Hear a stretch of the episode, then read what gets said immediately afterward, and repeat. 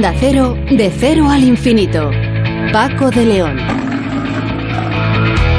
Señoras y señores, muy buenas madrugadas. Bienvenidos a esta cita semanal que mantenemos aquí en Onda Cero, en De Cero al Infinito, para hablar eh, de nuestras cosas, de los asuntos que más les gustan a ustedes y a nosotros también, que tienen que ver con la historia, con la ciencia, con la música. Por cierto, hoy ya les adelanto que vamos a escuchar música canaria. Queremos acordarnos de la situación que están viviendo nuestros compatriotas de, esas eh, españolísimas Islas Canarias, concretamente de La Palma, con la situación del, volcán. Eh, deseando desde aquí que eh, cuanto antes vaya mejorando la situación, que ya es trágica y dramática para muchas personas, muchas familias que lo han perdido desgraciadamente absolutamente todo. Vamos a empezar hablando hoy con Ángela Nieto, ella es bióloga, doctora en bioquímica y biología molecular, que desarrolla su trabajo en el Instituto de Neurociencia de Alicante y que ha recibido el prestigioso Premio Internacional L'Oreal UNESCO, que se entrega a cinco mujeres investigadoras de los cinco continentes por trabajos realmente excepcionales. Según el jurado, a la científica española se le premia por sus importantes descubrimientos sobre cómo las células cambian de identidad durante el desarrollo embrionario para diseminarse y formar diferentes tejidos, pero a su vez este trabajo y siempre según el jurado, facilita la comprensión de cómo el cáncer se extiende a otros órganos y forma las temidas metástasis. Hablaremos también de la aventura de los británicos para poder llenar el depósito de gasolina y es que el Reino Unido queda desabastecido de combustible y ojo, no solo de combustible, también de otros productos básicos como los derivados de la industria cárnica. Son las primeras consecuencias del Brexit. Nos lo va a contar Andrea Betty, que es profesor de Relaciones Internacionales de la Universidad de Comillas. También vamos a hablar, hoy vamos de premios, afortunadamente, vamos a hablar con nuestra compañera Nuria Har, que es periodista científica de la agencia SYNC, el Servicio de Información y Noticias Científicas, que ha sido galardonada con el premio Prisma de Bronce en la 34 edición de los Prismas, los precios, los premios, mejor dicho, más valorados en divulgación científica de España. Nuria ha recibido este premio por un podcast narrativo sobre el papel de las mujeres investigadoras durante los meses de la pandemia, sobre todo durante los meses más duros. Hoy Sonsoles Sánchez Reyes nos cuenta una historia que tiene su origen en un juramento, la historia de la Basílica de Superga. Y en Héroes sin capa con David Ferrero nos vamos a acercar, entre otras cosas, a emergencias fuera de España, como en las que participa la ONG Voluntarios por África, que está prestando su ayuda en aquellos lugares donde se ven más afectados por los problemas derivados de la guerra de Etiopía. El comandante García está en la realización técnica, encantados de hablarle Paco de León, y ya saben que Hoy nos acordamos de La Palma, nos acordamos de las Islas Canarias.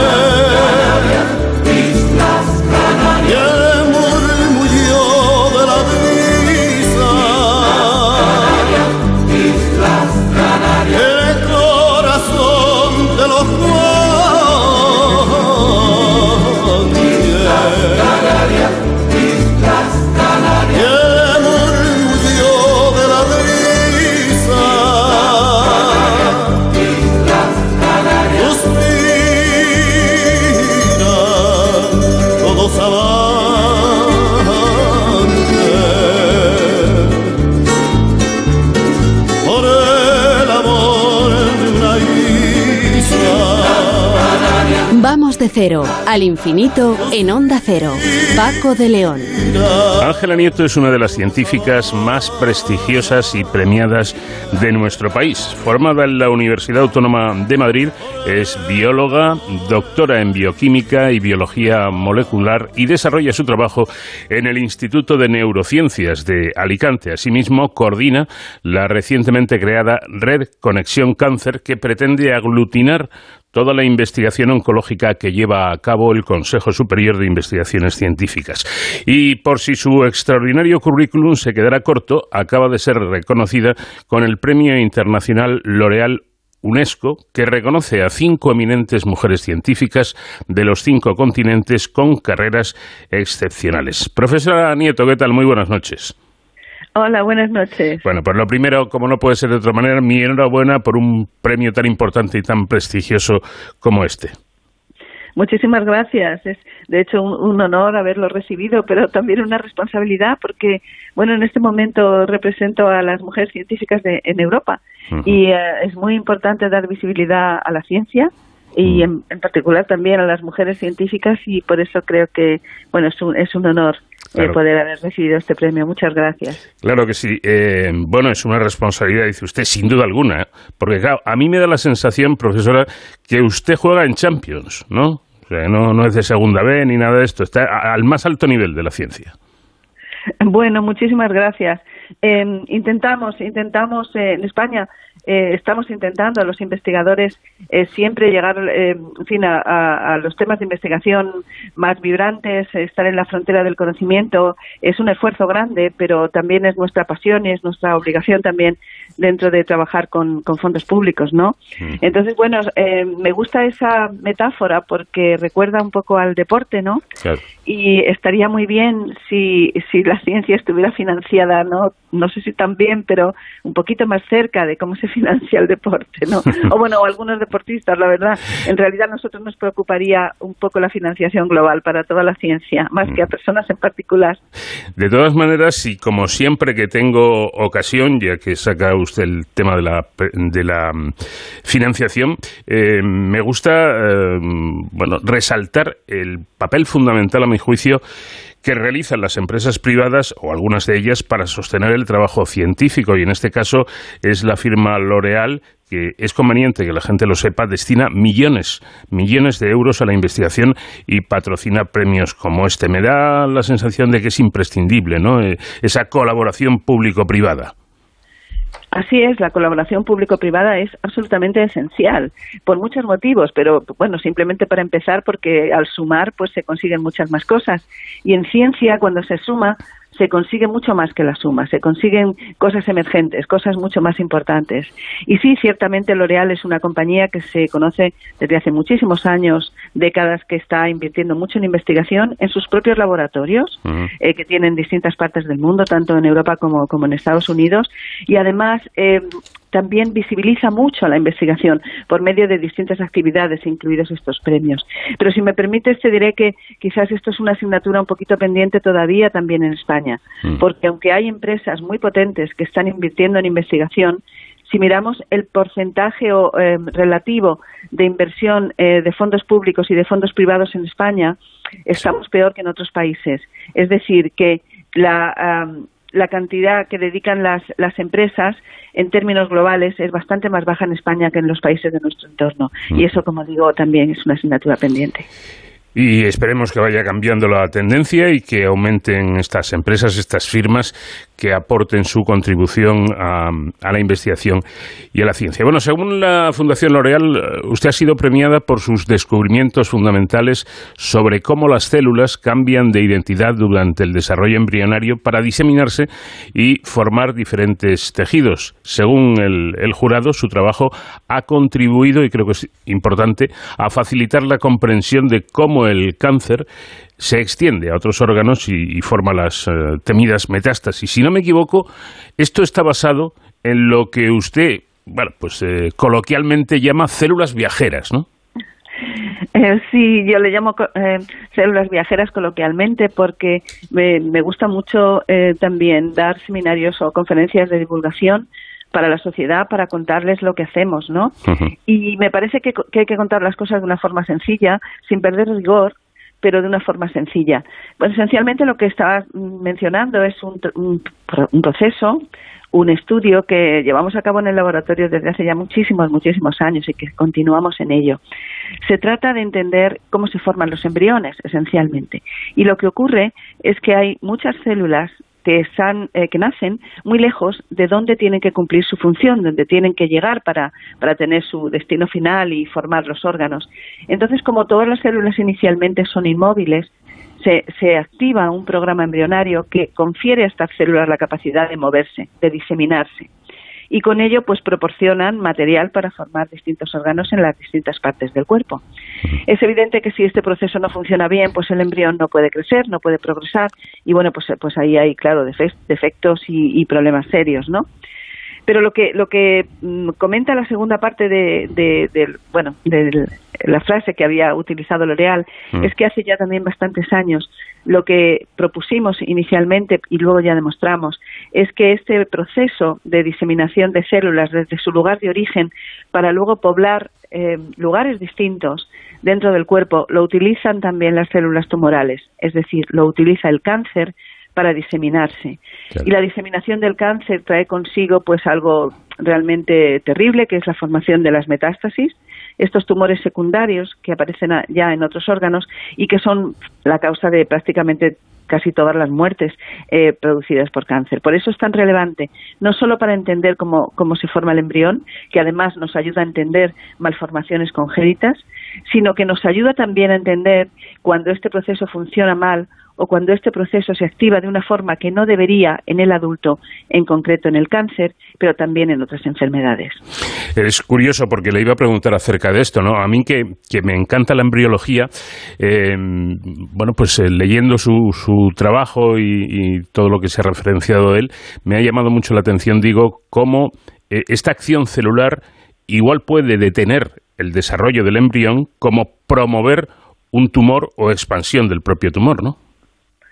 Sí, sí, exactamente. Digamos que, en fin, también en términos coloquiales, la célula tumoral secuestra mecanismos embrionarios que en el fondo, eh, en el contexto del cáncer, se va a utilizar en, su propio beneficio. Es decir, en el desarrollo embrionario, este estos movimientos celulares son absolutamente fundamentales para luego formar los órganos en los sitios que les corresponde o tejidos. Y en el caso del cáncer, pues estos, estos genes embrionarios deberían estar totalmente apagados, no deberían de funcionar. Pero como una de las características del cáncer es perder los mecanismos de control, tanto de la división, por eso crecen mucho los tumores, como de otro tipo de procesos celulares, pues también se pierden los mecanismos de control que mantienen genes eh, activos o inactivos, apagados o encendidos, como una cuestión de interruptores, y entonces se encienden estos genes embrionarios y hacen lo que hacían en el embrión, diseminar las células por el cuerpo. Lamentablemente, en este caso, lo que consiguen es que esas células que se han desprendido de este tumor primario, del cáncer primero, pues vayan a estar anidando otros órganos y formar eh, esas temibles eh, metástasis. Eh, quizá esto se deba, pregunto, no afirmo, pero quizá esto se deba a que, en el fondo, y, a, fin de cuentas, el, el, cáncer es un, un, proceso natural. Bueno, el cáncer es un proceso natural. El cáncer utiliza mecanismos naturales, pero de una forma aberrante, de una forma sin control es decir, el cáncer no son más que nuestras propias células que eh, por una serie de eventos, en muchas ocasiones lo que llamamos oncogenes, es decir, o la presencia de mutaciones en determinados genes, pierden el control. Entonces, inicialmente empiezan a dividirse muy rápidamente, van acumulando mutaciones y empiezan a hacer mal las cosas que deberían hacer de otra manera. Y entre ellas, pues, se adquiere una cierta independencia y, como digo, pues em, empiezan a encender y apagar interruptores que no tocarían, para decirlo así también. Eh, coloquialmente. Pero claro, no, no, se inventan nada, es decir, la naturaleza tiene los mecanismos que, que tiene y se utilizan de forma eh, diferente o, de forma repetida en distintas ocasiones. Y en este caso, pues sí podríamos decir que las células tumorales eh, van a utilizar mecanismos beneficiosos fisiológicos del embrión para eh, su progresión hacia la formación de las metástasis. Bueno, volviendo al premio, usted se convierte en la segunda española reconocida con este prestigioso galardón internacional desde su origen en el año 1998 y tras Margarita Salas, casi nada, quien recibió el premio en el año 2000. Volviendo al símil futbolístico deportivo, no está mal jugar o estar en el equipo de la profesora Salas, ¿no? Claro, claro que no, por supuesto. Es un honor, como decía al principio, y, y es verdad que, bueno, los premios siempre son muy importantes por muchos motivos, fundamentalmente para dar visibilidad y, eh, y, en este caso, pues además pertenecer a una lista de, de mujeres extraordinarias como Margarita Salas, pues eh, también es, es, un poco abrumador, digamos, pero a la vez es un honor. Muchas gracias. Claro que sí. Dos españolas premiadas, decimos, y dos bioquímicas. Bueno, que tiene esta disciplina para ser tan reconocida. Bueno, quizás tenemos una buena trayectoria en España, ¿no? Eh, precisamente hubo una serie de investigadores que se formaron en el extranjero en un momento en el que en España todavía no había mucha ciencia y luego regresaron y entre ellos se encuentran Margarita Salas, tanto así como, como Eladio Viñuela uh -huh. o como eh, Federico Mayor o David Vázquez o en fin, hay muchísima gente que, que, podríamos decir que han sido los pioneros, Alberto Sols, ¿no? Uh -huh. Luego las siguientes generaciones, eh, pues incluido pues Ginés Morata y Antonio García Bellido, los biólogos del desarrollo, disciplina en la que yo me, me, he dedicado y me dedico durante muchísimos años. Es decir, creo que hay una tradición de mucha calidad y por supuesto me olvido, me, no es que me olvide a muchos, es que no tenemos tiempo, los tengo siempre presentes, ¿no? Claro. Entonces, creo que es eso, creo que es una tradición que se inició hace ya uh, muchas décadas, que fue una, bueno, pues, pues una, una generación entera de científicos que, que pusieron las primeras piedras. Y bueno pues nosotros solamente andamos a pues en, en, a hombros de gigantes que se dice siempre no Sí. y es así. Entonces eh, creo que en España esta disciplina se ha cuidado se ha extendido eh, a, a, muchos lugares, no solamente en los sitios quizás más conocidos de Madrid o Barcelona, hay otros lugares en España muy importantes haciendo una bioquímica, una biología molecular, una biología en general de mucha calidad y bueno, pues quizás eh, es por eso. Si no recuerdo mal, estoy dudando ahora, pero si no recuerdo mal, eh, Margarita Salas fue discípula de Severo Ochoa. Sí, sí, uh -huh. sí, sí. Sí, sí, además eh, era era eh, familiar, ¿no? Familiar, lejano, pero era, era familiar lejano, sí, sí.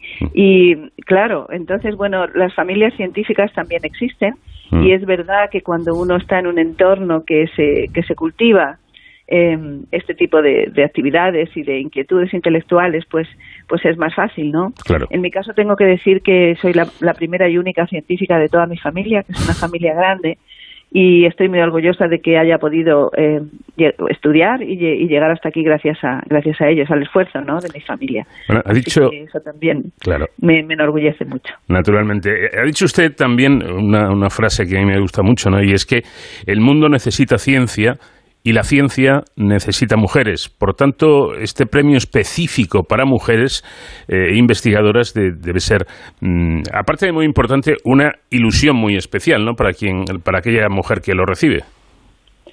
Sí, sí, es un premio muy especial. Es un premio muy especial por todos los motivos que hemos mencionado antes. Incluso el empeño de L'Oreal con UNESCO, porque no tenemos que olvidarnos que es un premio L'Oreal UNESCO, uh -huh. de visibilizar el trabajo de las mujeres. Eh, la, el mundo necesita ciencia, no hay ninguna duda, y la ciencia necesita mujeres, pero esto es, es obvio porque las mujeres no somos una minoría, somos un poquito más del 50% de la población.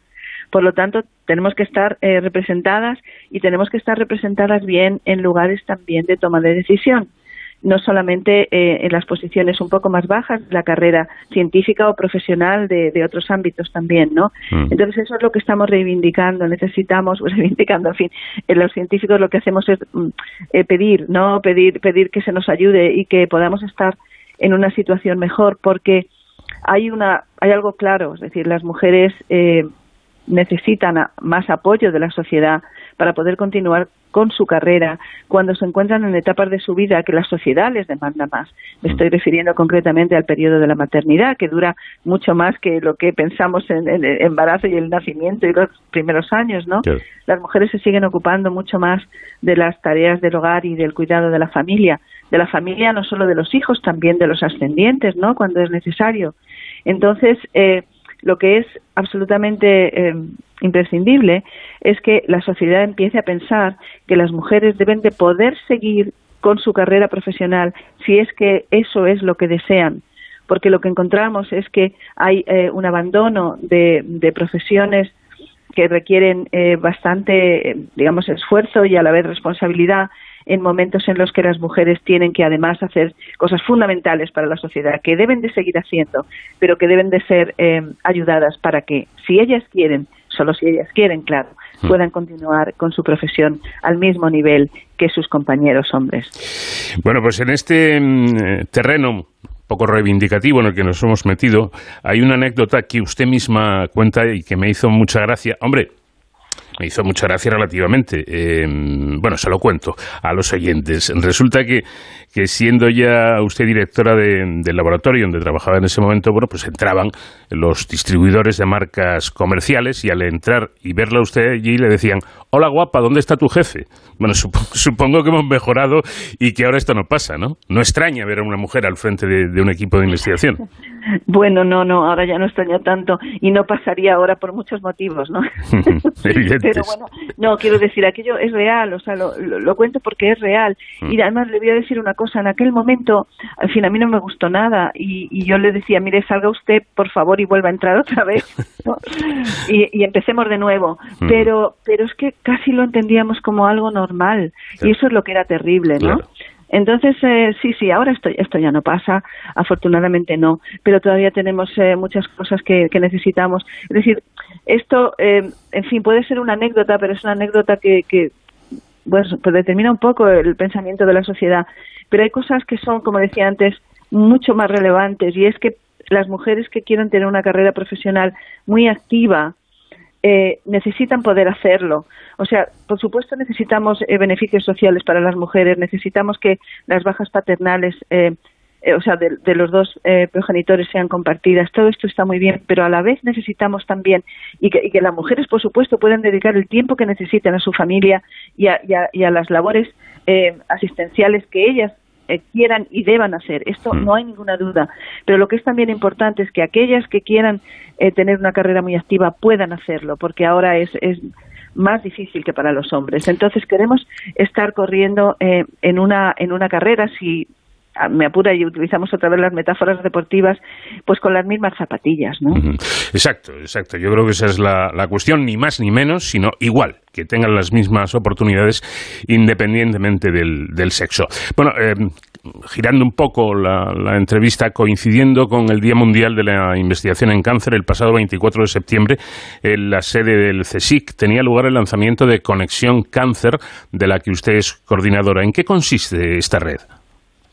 Bueno, pues esta es una iniciativa nueva, eh, muy interesante, del Consejo Superior de Investigaciones Científicas, en el que se ha detectado, eh, bueno, el año, el año pasado se escribieron una serie de libros, libros que llamamos el libro blanco del Consejo, mm. eh, del CSIC, muy interesante porque los investigadores hicieron un ejercicio de reflexión y de, y de prospectiva para ver eh, cómo estaba la investigación del CSIC en, todos los temas eh, más relevantes de todas las disciplinas que están cubiertas por la institución. Y en este caso, pues en, el caso de la investigación del cáncer, pues bueno, ya lo sabíamos, ¿no? Pero se puso de manifiesto que eh, hay muchos investigadores muy relevantes contribuyendo al conocimiento de, esta enfermedad. Esta enfermedad que son muchas enfermedades, ¿eh? Porque son, son cientos de enfermedades, no hay un solo cáncer. Pero eso es, o sea, em, se vio claramente que había eh, mucho, mucha investigación de cáncer. Hay un instituto, eh, que es el Instituto del Cáncer en Salamanca, que está dedicado monográficamente al estudio de estas patologías pero además de eso, en muchos otros institutos del CSIC a lo largo de, bueno, de toda España, en, en distintos lugares, hay muchos grupos de investigación haciendo una investigación muy relevante. Mm. Entonces, la idea es que se puede generar una, una conexión entre todos ellos, por eso se llama conexión cáncer, de tal forma que podamos eh, estar mucho más cerca, estar más coordinados, hacer actividades conjuntas y con ello cumplir dos misiones. Primero, eh, aumentar la visibilidad de la investigación del cáncer que se hace en el CSIC y segundo, aumentar el impacto de nuestras investigaciones promoviendo sinergias entre todos los grupos. Y de hecho hay una tercera pata que para nosotros también es muy, muy importante y es podernos comunicar mejor con otras instituciones, eh, incluidas bueno, pues, eh, hospitales, eh, asociaciones científicas relacionadas con cáncer, asociaciones de pacientes, por supuesto el Instituto de Salud Carlos III con sus em, también em, asociaciones y grupos que tienen incluidos que funcionan fantásticamente y también con la sociedad, porque bueno necesitamos Em, o sea, si los científicos parece que siempre somos eh, pedigüeños, ¿no? Pidiendo más, más financiación, más recursos humanos. Queremos explicar qué es lo que estamos haciendo, qué es lo que necesitamos y que la, sociedad lo entienda bien y que entienda también eh, las, las, investigaciones que estamos haciendo y cómo se progresa en la investigación del cáncer en este caso. Por lo tanto, es una, vamos a tener muchas actividades. Eh, va a ser un, eh, bueno, pues una iniciativa muy transversal donde ahora en este momento estamos recibiendo eh, expresiones de interés de todos de los grupos que trabajan en cáncer en el CSIC y bueno pues vamos a estar eh, intentando poner todo junto trabajar juntos en una sola dirección. Porque además hay que mencionar que una de las cinco misiones que la Unión Europea ha detectado para su siguiente programa que es el, el que acaba en el año en el año 30 Mm. Horizonte Europa es justamente cáncer. Por lo tanto, tenemos que estar preparados para eh, poder contribuir lo más que se pueda desde España y, en este caso, desde, desde el CSIC. Bueno, eh, está previsto que en los próximos años se van a detectar 21,6 millones de casos nuevos de cáncer y este conjunto de enfermedades encabezará la lista de causas de muerte. Este dato, desde luego, invita al pesimismo, pero, por otra parte, el aumento de porcentaje de curación de cánceres sigue, sigue eh, al alza, siguen aumentando esas curaciones. ¿Con qué nos quedamos? Bueno, yo creo que no en fin, los científicos somos siempre optimistas y yo creo que la, mejor forma de vivir es siendo optimista. Tenemos que quedarnos sin duda ninguna con la segunda parte. Tenemos que quedarnos con la segunda parte porque, desde luego, el incremento en la supervivencia en muchos tipos de cáncer ha sido mm, muy significativo, ha sido muy importante en las últimas décadas. Se pueden poner ejemplos concretos, el cáncer de mama es uno de ellos, ¿no? Mm. O sea, pues hace dos décadas pues igual había un, fin, una tasa de, de mortalidad que era cercana al 80% y ahora hemos revertido los números, ¿no? O sea, ahora eh, la mortalidad de cáncer de mama pues no llega al, al 20%. En fin, depende cómo consideremos todos los números, pero fíjese qué gran diferencia, ¿no?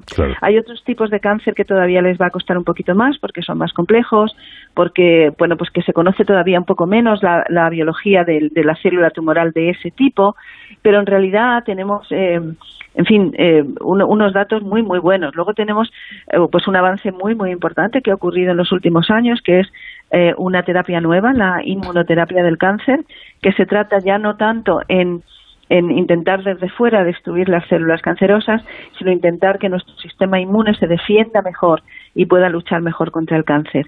Y de hecho se hacen terapias combinatorias que aunan las dos cosas para mejorar para mejorar el tratamiento. Es decir, nos quedamos con esta con esta segunda parte. Con respecto a la primera, el hecho de que se vayan a detectar tantísimos eh, casos de cáncer también tiene que ver porque ahora se diagnostican mejor, y por lo tanto se diagnostican más. Y eso es muy importante porque también se diagnostican más pronto. Y al diagnosticarse más pronto, eso está directamente relacionado con la posibilidad de supervivencia. Por eso es tan importante eh, bueno, pues tener eh, programas de prevención, hay eh, pautas de vida más sana que, favorecen o, o, impiden, de hecho, em, que aumente las probabilidades de tener cáncer. Entonces habría que conjuntar un poquito esto, que es eh, intentar prevenir con una serie de, de hábitos saludables eh, y luego tener un, un, diagnóstico precoz y con eso ya vamos a aumentar la supervivencia de una forma muy, muy importante. La importancia, además, de cohesionar todos estos trabajos y conocimientos actuales sobre el cáncer que resultan fundamentales para llegar a, la meta. Hombre, la, meta ideal sería la curación, ¿no? Algún tratamiento, una pastilla o lo que fuera, eh, que, aplicándolo al paciente, pues eh, desapareciera el, cáncer en, poco tiempo. Eso parece todavía lejos, pero em, he coincidido eh, con varios científicos aquí en el programa, especialistas oncológicos, que, que vienen a estar de acuerdo en que quizá la meta más inmediata es no morir de cáncer, sino convivir con el cáncer, es decir, convertirla en una enfermedad crónica sin más. Sí, sí, sí, efectivamente. O sea, idealmente eh, sería una pastilla curativa, pero esto es que nunca podría ser una sola pastilla, porque como ya hemos comentado antes, son cientos de enfermedades. Exacto, son cientos de enfermedades. Entonces eso complicaría un poquito más las cosas. Pero efectivamente, si se habla con, bueno, pues los eh, expertos son oncólogos, yo como, bueno, como ya hemos dicho desde el principio, yo no soy oncóloga en origen, de acuerdo, pero en fin, eh, los expertos coinciden en que sería fantástico poder convertir a el cáncer eh, en una enfermedad crónica. Un poco, un poco lo que ha pasado, un poco, perdone profesora, lo que ha pasado con el SIDA, ¿no? Era una enfermedad mortal y ahora se puede seguir viviendo y morir de, de, anciano eh, teniendo SIDA, ¿no?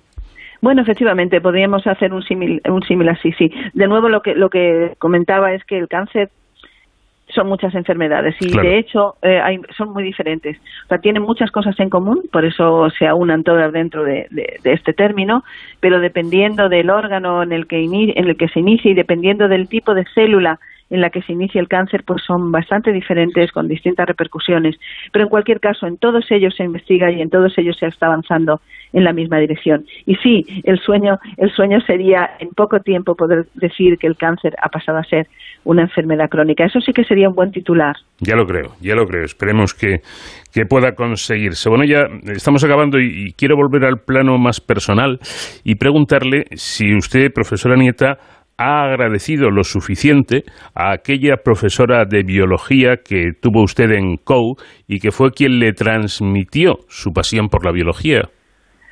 Sí, fue Isabel Bausá. Lamentablemente desde COU no tuve contacto con ella. Mm. Eh, era ya era ya mayor en aquel momento, es decir, mm, obviamente no me va a estar escuchando, pero no sé si alguien de su familia lo estaría. Eh, la verdad es que fue para mí eh, muy importante, muy importante. O sea, yo desde pequeña sabía que quería ser científica.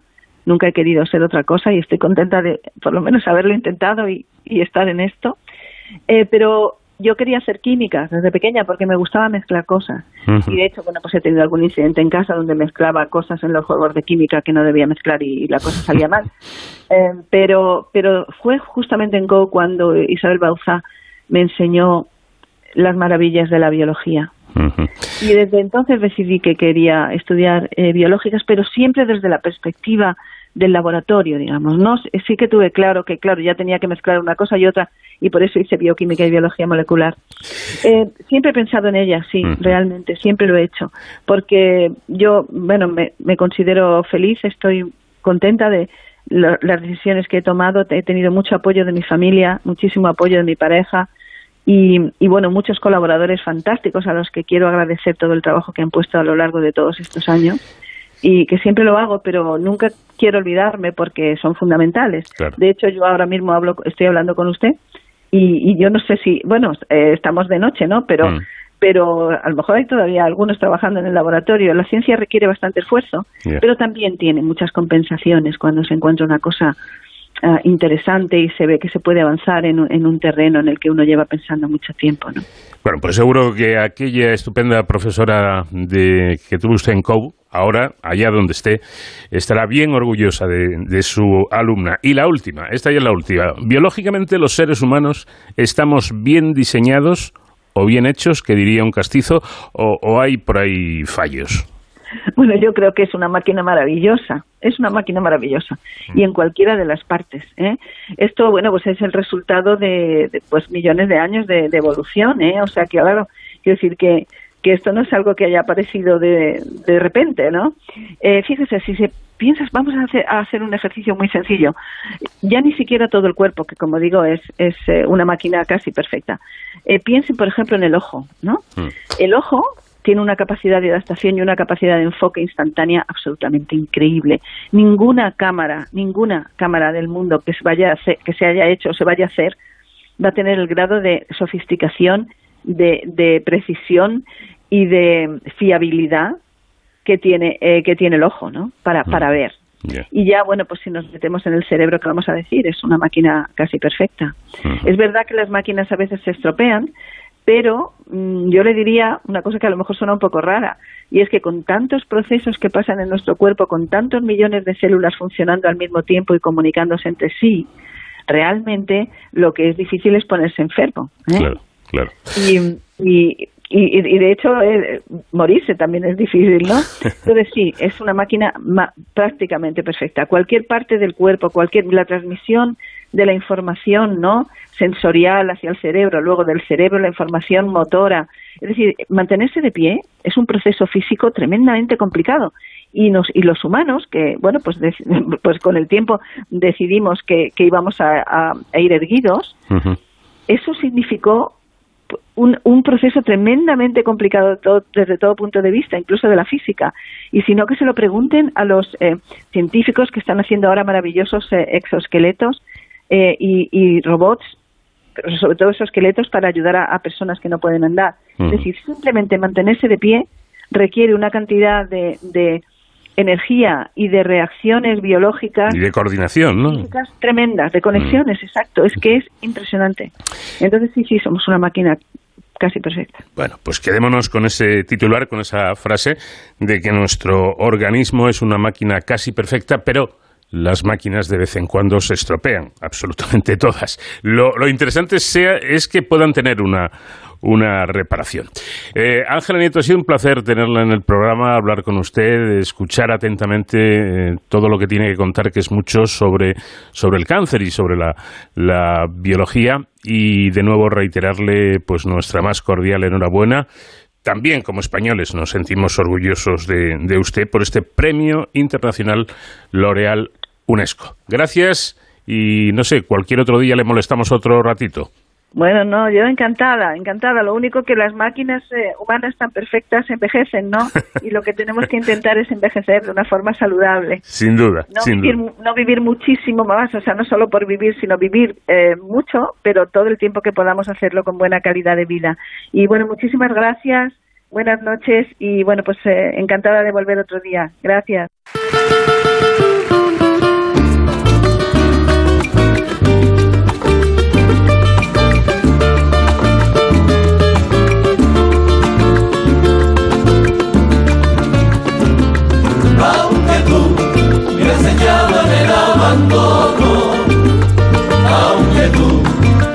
Muerto todas mis ilusiones. En vez de maldecirte con gusto en tono, en mis sueños te colmo, en mis sueños te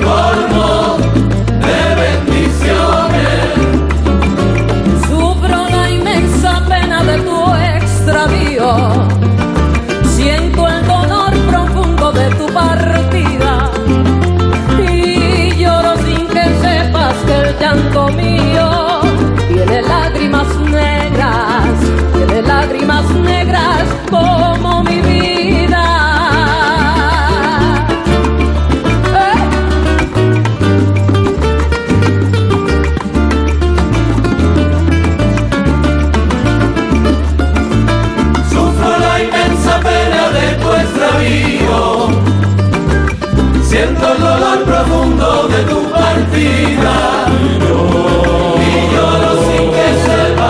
llanto mío tiene lágrimas negras, tiene lágrimas negras como mi vida.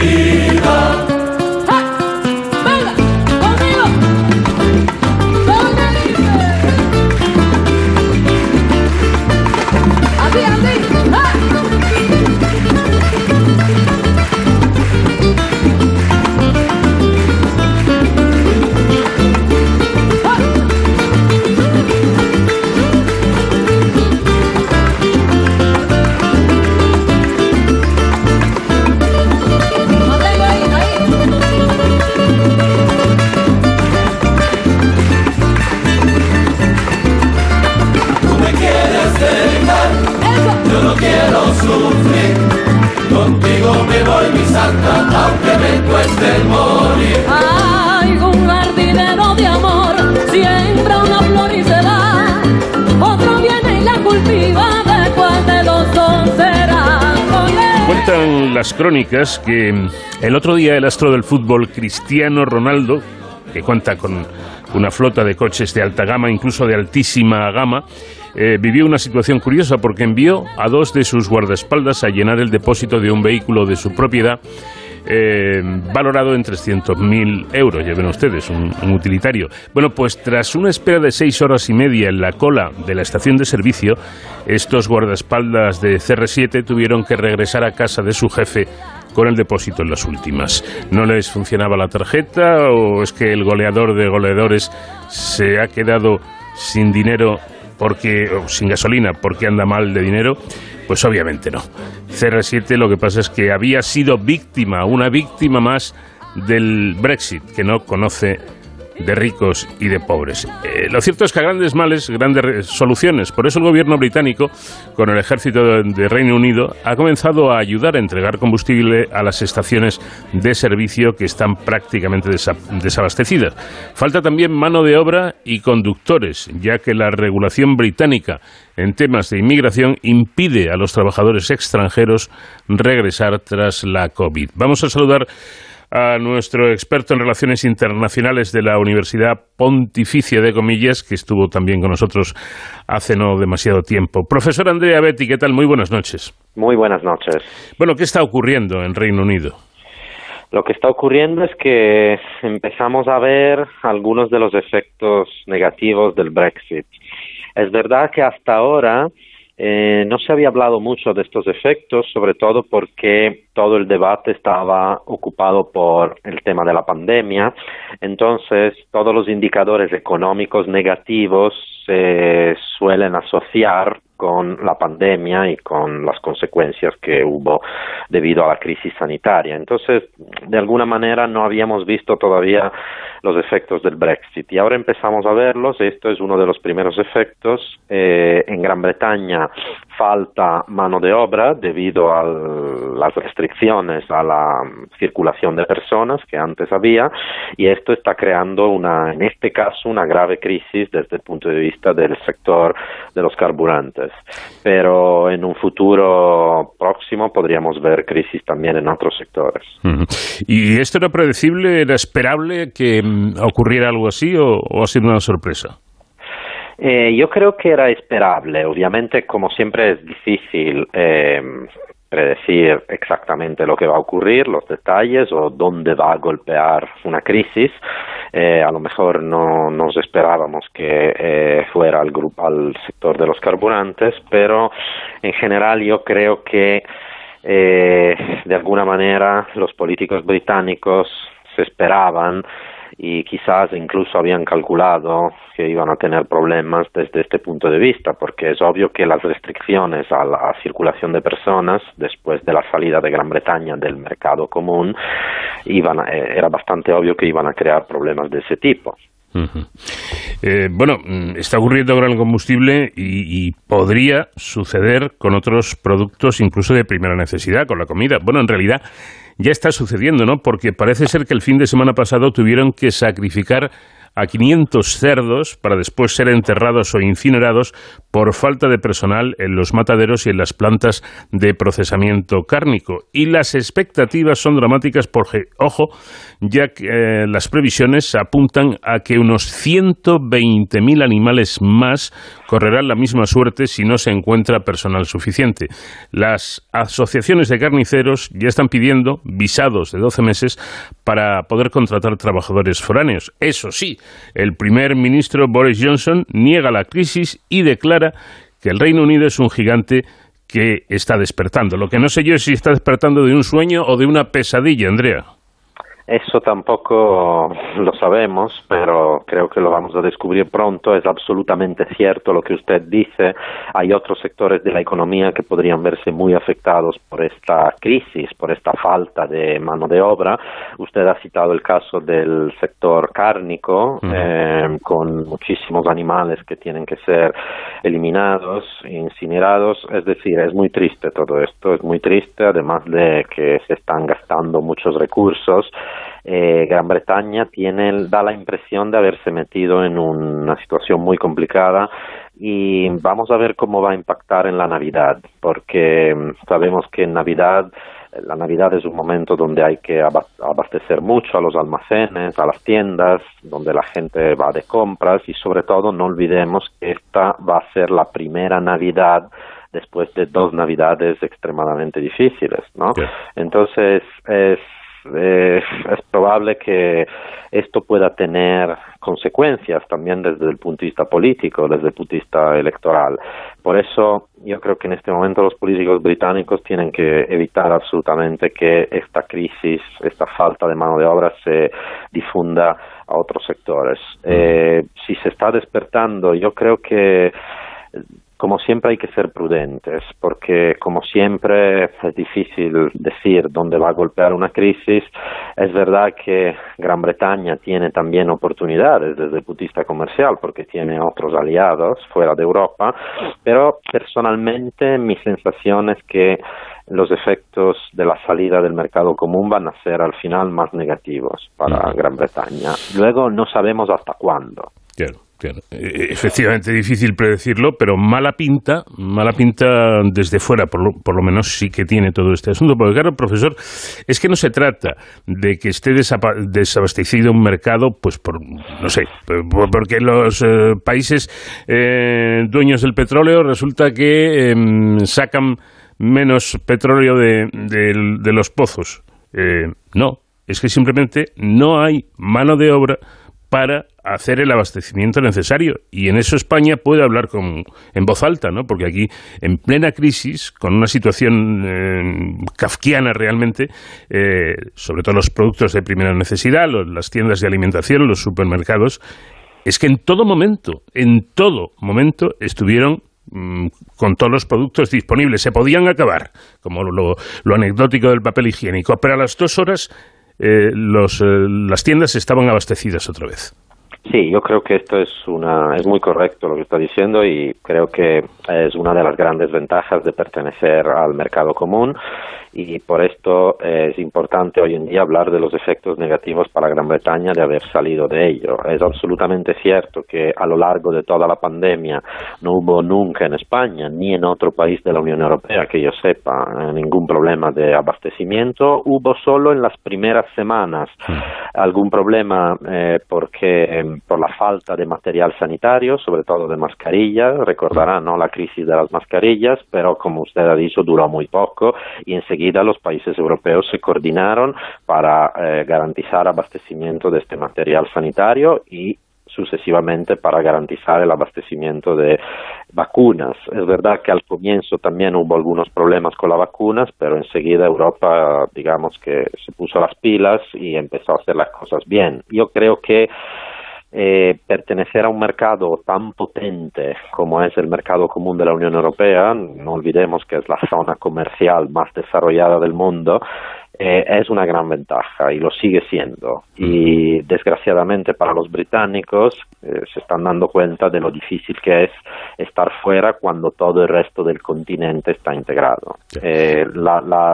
lo que Gran Bretaña está haciendo podría funcionar quizás en una Europa más dividida, más multipolar, en una Europa menos integrada. Pero la realidad es que Europa es un continente muy integrado, por lo menos desde el punto de vista económico y comercial, y esto está ayudando mucho. Y los efectos positivos yo creo que se van a ver también gracias al fondo de recuperación que con grandes esfuerzos los europeos hemos sido capaces de negociar. Sin duda alguna. ¿Usted cree, profesor, que ahora mismo los británicos mm, volverían a, votar eh, sí al Brexit o se lo pensarían un poco? No es una cuestión fácil. Es verdad que, eh, y esto es muy normal, en una situación de crisis y de descontento, se están multiplicando en Gran Bretaña las voces que dicen que básicamente fue un fraude, ¿no? Un fraude, digo, no, no un fraude en el sentido literal, pero digamos fue un error, eso es, fue un error muy grave. Pero yo aunque yo personalmente no estoy nada de acuerdo con el Brexit y me considero muy favorable al mercado común y a la integración entre países europeos, tiendo a ser prudente cuando juzgo, cuando evalúo eh, las opiniones de un electorado. Eh, el tema de pertenecer o no a la Unión Europea, ese debate es un debate antiguo en Gran Bretaña, no es un debate reciente, es un debate que había llegado a un punto de no retorno y los británicos necesitaban de alguna manera resolverlo. Eh, han decidido resolverlo de esta manera, yo personalmente creo que no es la manera más adecuada, pero eh, revertir esta situación ahora, eh, yo creo que tendría consecuencias políticas muy serias para los británicos. Difundiría una idea, ¿no? De que eh, al final la soberanía popular es un concepto muy relativo, así que yo creo que lo que debería ser Gran Bretaña, más que intentar revertir esta situación, eh, debería eh, ser mucho más pragmática y encontrar soluciones con la Unión Europea para eh, seguir fuera de ella, porque así han decidido, pero al mismo tiempo encontrar una manera de convivir con la Unión Europea y de seguir disfrutando de algunos de los beneficios de la cercanía que hay con la Unión Europea. Yo nunca he considerado una buena noticia la rivalidad que se puede crear y que se está creando entre la Unión Europea y Gran Bretaña. No, debería ser así desde mi punto de vista. En fin, es un tema tan serio, ¿eh? dejándolo claro, es un tema muy, muy serio. Un poquito de frivoliza, si me lo permiten, igual hasta viene bien, ¿no? Que, que, tengan cuidado, que tengan cuidado porque como Cristiano Ronaldo se enfade por esto de la gasolina eh, y no meta goles, igual viene otra crisis, ¿no? Exactamente, así que los del Manchester United tienen que tener cuidado. Mucho cuidado, efectivamente. Profesor Andrea Gavetti, como siempre le agradezco mucho el que nos haya atendido unos minutos y hasta una próxima ocasión. Muchísimas gracias, hasta la próxima. Acaricia mi sueño, el suave murmullo de tu suspirar. Y ahora en este programa de Cero al Infinito vamos en busca de las noticias, conexión con los servicios informativos de Onda Cero y de inmediato más asuntos que compartir. Si es mío el amparo de tu risa es como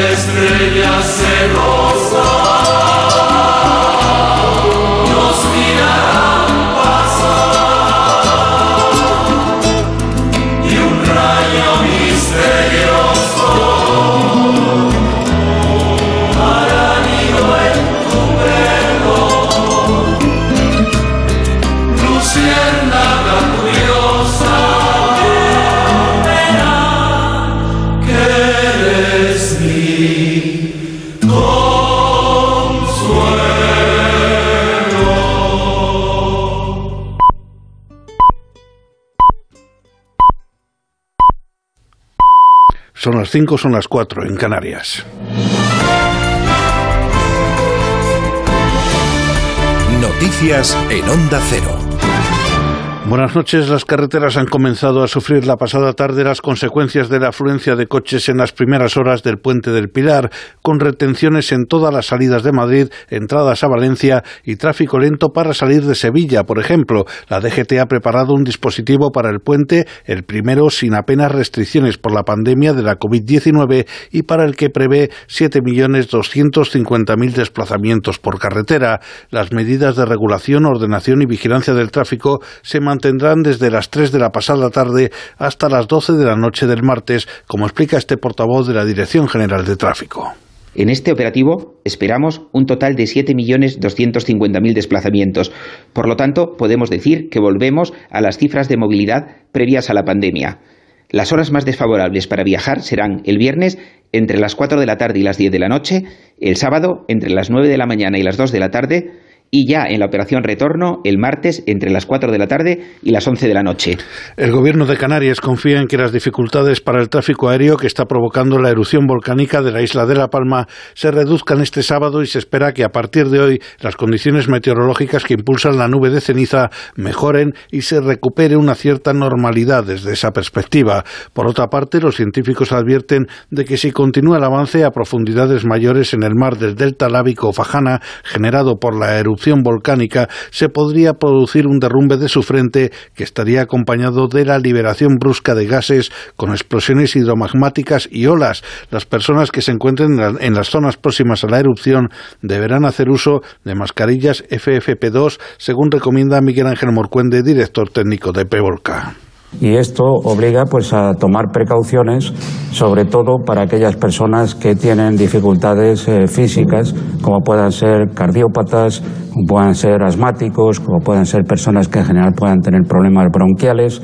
y sobre todo también proteger a los niños más pequeños y proteger a las mujeres embarazadas. Si salen a la calle, estas personas deben usar al menos una FFP2 como mascarilla y, a ser posible, lo mejor es mantenerse a cubierto dentro de la vivienda. El precio medio diario de la electricidad en el mercado mayorista va a bajar hoy hasta los 226,21 euros por megavatio hora, un 1,3% menos que ayer viernes, aunque será el sábado más caro de la historia y el cuarto registro más alto. Tiene más datos Jessica de Jesús. Buenas noches. Buenas noches. Desde el Gobierno siguen buscando soluciones que permitan paliar el impacto del precio de la luz en nuestras facturas. Una vía de escape desesperada para acabar con la situación cuanto antes, que ha dado una vuelta de tuerca a las relaciones con las eléctricas. El pulso que han tenido ambas partes desde que arrancó el plan de choque para bajar los precios ha durado relativamente poco y se ha quedado junto a las amenazas de estas grandes compañías sobre el cierre de las nucleares. El Ejecutivo ha autorizado la prórroga de la actividad de las centrales nucleares de Asco en Tarragona, propiedad de Iberdrola y Endesa hasta 2031. Amplía así su vida una década más a pesar de que el Ministerio de Teresa Rivera siempre se ha mostrado partidaria de avanzar hacia las energías renovables. Las eléctricas están aprovechando la oportunidad de tener la mano tendida del Gobierno para poner sus propuestas sobre la mesa y conseguir medidas justas. Mientras, el Gobierno buscará alternativas el lunes en la reunión de ministros de Energía europeos, un encuentro al que la ministra Teresa Rivera llevó un documento con propuestas. La ministra de Hacienda, María Jesús Montero, ha adelantado este mediodía en la sexta algunas de ellas. Queremos también que haya una nueva estructura de fijación de los precios para que el mercado mayorista no sea determinante en relación con, con la factura de la luz y, por tanto, podamos ir sorteando esta situación que se produce a nivel mundial, a nivel europeo, con muchas más armas si vamos todos unidos. Pero hasta que se adopten esas medidas, la luz continúa su escalada. Hoy pagamos por ella nuestras facturas menos, pero sigue marcando máximos históricos. El gobierno venezolano ha rechazado las declaraciones del alto representante de la Unión Europea para Asuntos Exteriores, Josep Borrell, quien considera que lo que legitimará o deslegitimará al Ejecutivo de Nicolás Maduro será el informe de la misión que enviará el bloque a las elecciones del 21 de noviembre. Borrell ha defendido que la misión acompañará a la oposición porque es una mayor garantía para ellos que los observadores de la Unión Europea estén presentes auditando el sistema. Sí, seguro que no son como en Suiza, seguro. No puede usted esperar eh, que en, Venezuela las elecciones sean como el país más democrático del mundo. Pero si la oposición decide ir, y eso es un camino que permite abrir una brecha y conseguir una mayor institucionalización de la oposición, ¿voy yo a decir que no mando una misión de observación electoral porque las elecciones son fraudulentas? Pues vaya un ánimo que les doy para que se presenten. Vamos a ver cómo son. Más noticias dentro de una hora y en ondacero.es. Síguenos por internet en ondacero.es.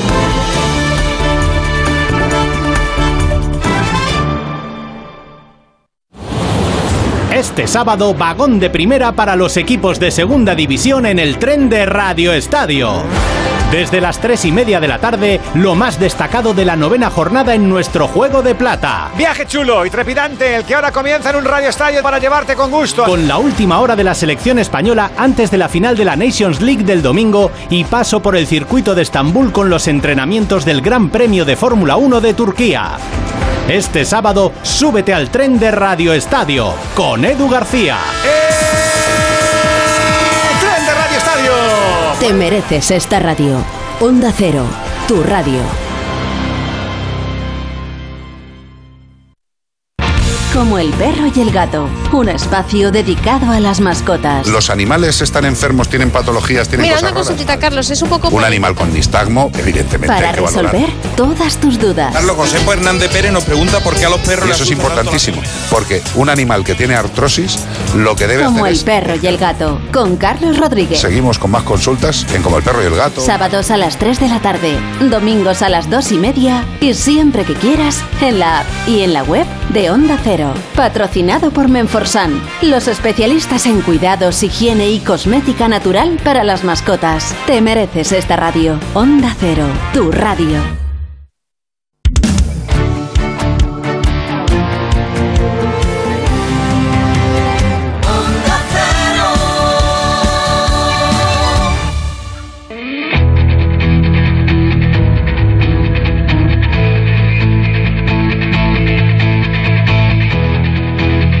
Onda Cero, de cero al infinito. Paco de León. Segunda hora de nuestro programa aquí en Onda Cero y en este tiempo que dedicamos a la divulgación científica, a la historia, a la música y a todos aquellos asuntos que puedan ser de nuestro interés. Vamos a empezar hablando con una compañera, con Nuria Har, que es periodista científica de la agencia SYNC, el Servicio de Información y Noticias Científicas, que ha sido galardonada con el premio Prisma de Bronce en la 34 edición de los Prismas, los premios más valorados en divulgación científica de España. Nuria ha recibido este, este premio, este reconocimiento, por un podcast narrativo sobre el papel de las mujeres investigadoras durante los meses de la pandemia, durante los meses más duros. ¿Se acuerdan? Aquellos, aquellos datos, aquellas cifras tremendas de, de mil muertos diarios. Era una cosa espeluznante y, y una serie de, de mujeres, de investigadoras que lo vivieron en primera línea. Con Sonsoles eh, Sánchez Reyes vamos a conocer una historia curiosa y muy interesante que además tiene su origen en un juramento. A partir de ese juramento vino la historia de la Basílica de Superga. Y en Héroes en Capa, David Ferrero, nuestro especialista, nos acerca, entre otras cosas, a las emergencias fuera de España, como en las que participa la ONG Voluntarios por África, que está prestando su ayuda en aquellos países donde realmente se ven reflejados lo- los problemas derivados de la guerra de Etiopía. Y por supuesto, hoy acordándonos mucho de la isla de La Palma, de la situación que viven esos compatriotas nuestros en una isla bellísima que ahora está viendo cambiado un poco su paisaje o determinada parte de, de su paisaje. Así que hemos decidido que hoy la música que suene nos invite a pensar en Canarias, en La Palma concretamente, con los sabandeños. Esta es la isla canaria, divertida y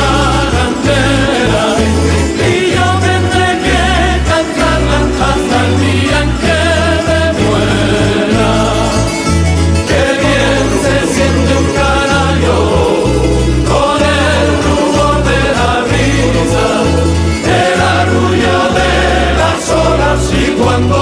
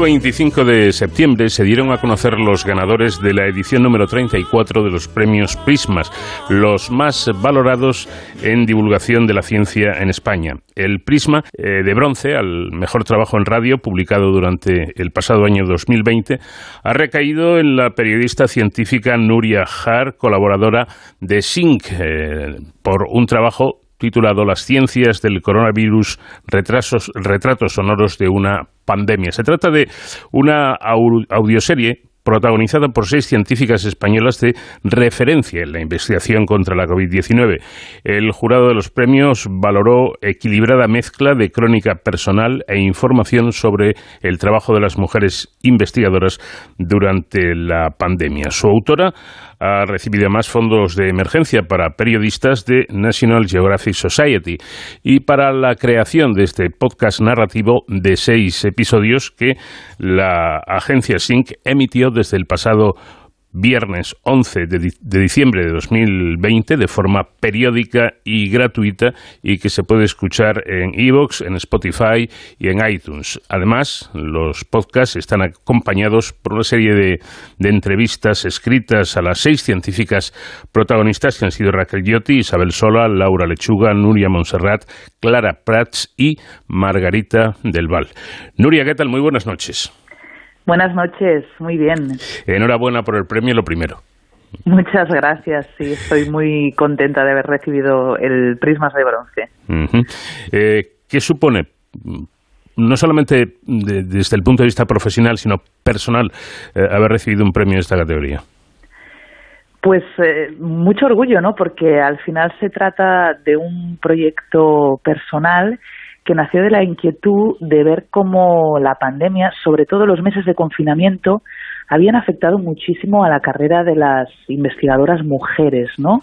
Que en comparación con los hombres, pues sufrían más los efectos de tener más carga en casa, publicaban menos, tenían menos presencia mediática. Entonces, eh, todo eso a mí me hizo pensar y mm, dije, ostras, ¿cómo podríamos no girar un poco el relato y que ellas también tuviesen presencia en los medios y tuviesen eh, voz? Entonces, de ahí surgió la audioserie que ahora contabas, ¿no? Las científicas del coronavirus, esas investigadoras que también han estado trabajando durísimo para encontrar soluciones a la pandemia. Bueno, pues eh, es em, el sentir ¿no? De, alguien cuando recibe un premio y esa ilusión que genera. Hablemos del medio para, para el que, trabajas, eh, que trabajas para esa agencia SIN, que es el Servicio de Información y Noticias Científicas, que es una agencia pública, además que, si no me equivoco, nació en el año 2008. ¿Cómo funciona este servicio? Pues yo creo que Agencia Sync, igual para el gran público no es conocidísimo, mm. pero es eh, un, privilegio que tenemos para estar informados de todas las novedades eh, científicas que acontecen en el mundo y en España, ¿no? Mm. Es eh, para entendernos como una agencia F, que igual es más conocida, una agencia pública de noticias, que pagamos todos con nuestros impuestos y que por ese motivo todos podemos disfrutar luego y que, como te decía, ¿no? nos mantiene al día de todos los descubrimientos que van habiendo semana a semana en el mundo de la ciencia y en especial en nuestro país, ¿no? Pone el foco en todas las investigaciones que se hacen en los centros de investigación, hospitales españoles, porque aquí también se hace muy buena ciencia. Sin duda, sin duda. Yo, desde luego, eh, considero Sync una, una herramienta que me viene muy bien. ¿eh? efectivamente, cuando tú dices un privilegio, porque eh, ponéis a través de la agencia toda, toda la, la, actualidad y la información científica al alcance de un clic. Yo sé que esto, además de la ciencia, interesa a más gente de la que parece, ¿no? gente que no es científica, que tiene cualquier otra profesión y les gustará saber que existe este servicio que se puede consultar evidentemente por internet y merece la pena. Bueno, ¿cómo surge, eh, Nuria, la idea de hacer este, este podcast? Pues eh, la idea surge de, de, esta inquietud personal, ¿no? De como, mm, como te contaba, ¿no? Yo ya me dedico a la, a la información científica, al periodismo de, de ciencia, con la pandemia em, mucha gente desafortunadamente se quedó sin trabajo Y los periodistas de ciencia y de salud, pues nos pasó lo contrario. O sea, de repente subió el trabajo de una manera espectacular, no había horarios, eh, de lunes a domingo estábamos delante del ordenador eh, trabajando sin parar para, para intentar contar lo que estaba sucediendo, que era un coronavirus, que, que, que, mm, significaba la pandemia, eh, cómo se desarrollaban las vacunas y un poco eh, el objetivo de esta audioserie era apartarme de esta vorágine de esta vorágine de la actualidad, ¿no? que, muchas veces no te permite ni pensar, ni tomar perspectiva, ni darte cuenta de, de qué hay más allá del titular, ¿no? Y entonces te das cuenta que hay estas seis mujeres que protagonizan la audioserie que al final pues eh, también han dado titulares, ¿no? Eh, estos breaking news que, que, contamos los periodistas la última hora, pero que detrás hay mucho más, ¿no? Hay mucho esfuerzo, hay muchas horas de trabajo, hay también mucha ansiedad porque al final eh, son personas que cuando se dio el confinamiento pues lo pasaron igual de mal que, el resto de la población, ¿no? Que no entendían lo que estaba pasando, que sufrían también por eh, contagiarse, em, que tenían que ir a trabajar porque su trabajo es esencial como el de muchos sanitarios y que pues todo eso lo comparten, ¿no? En la audioserie y yo creo que, que eso es muy bonito, ¿no? También que, que más allá de su trabajo, que es importantísimo, también te das cuenta de toda la dimensión personal y, cómo comparten sus experiencias, cómo vivieron aquellas semanas, pues como cualquier otro de nosotros, ¿no? Con la responsabilidad añadida que de que eh, la esperanza estaba puesta en ellas. Eh, Totalmente. Y, ellas y ellos, quiero decir, los científicos, no sabían cómo manejarse todavía ante, ante esta situación nueva. Me parece que es evidente que hay una carga reivindicativa también en este podcast, ¿no? En este trabajo tuyo. Totalmente, esto que apuntas eh, tienes toda la razón. ¿no? Yo ahora recuerdo a Laura Lechuga del Instituto Catalán de Nanociencias, por ejemplo, que está desarrollando un test rápido de coronavirus, que lo comentaba, ¿no? Que ella lleva muchos años desarrollando test rápido de diagnóstico para otras enfermedades y de repente aparece el coronavirus y todo el mundo, la sociedad, los políticos, o sea, todo el mundo le pide que venga ya, quiero un test rápido para detectar coronavirus mañana. Y es como, a ver, no, esto es imposible, ¿no? Entonces, eh, yo creo que mm, en eso también es importante, ¿no? contar cómo funciona la ciencia y los tiempos que tiene, que no todo es inmediato y, y suficientemente rápido ha, ido la ciencia, porque es que en menos de un año ya tuvimos vacunas. Pero, pero claro, necesita sus tiempos y, y, no podemos pedir para pasado mañana milagros, ¿no? y, y, Laura contaba eso, yo me acuerdo y, y pensaba, ostras, es que que tiene razón, imagínate, ¿no? Esta gente ya la presión que tiene para, para trabajar, si encima todos les, pedimos, no, es que yo quiero un test ya para, para mañana, que media hora me diga si yo tengo coronavirus o no. Desde luego, eh, no hay milagros eh, en la ciencia, pero en este caso casi, ¿eh? Casi, casi fue un milagro, porque una, una vacuna, como sabes, pueden pasar 10 años hasta, hasta que la logres. Y en este caso se consiguió en, un año prácticamente. Sí, sí, sí, absolutamente.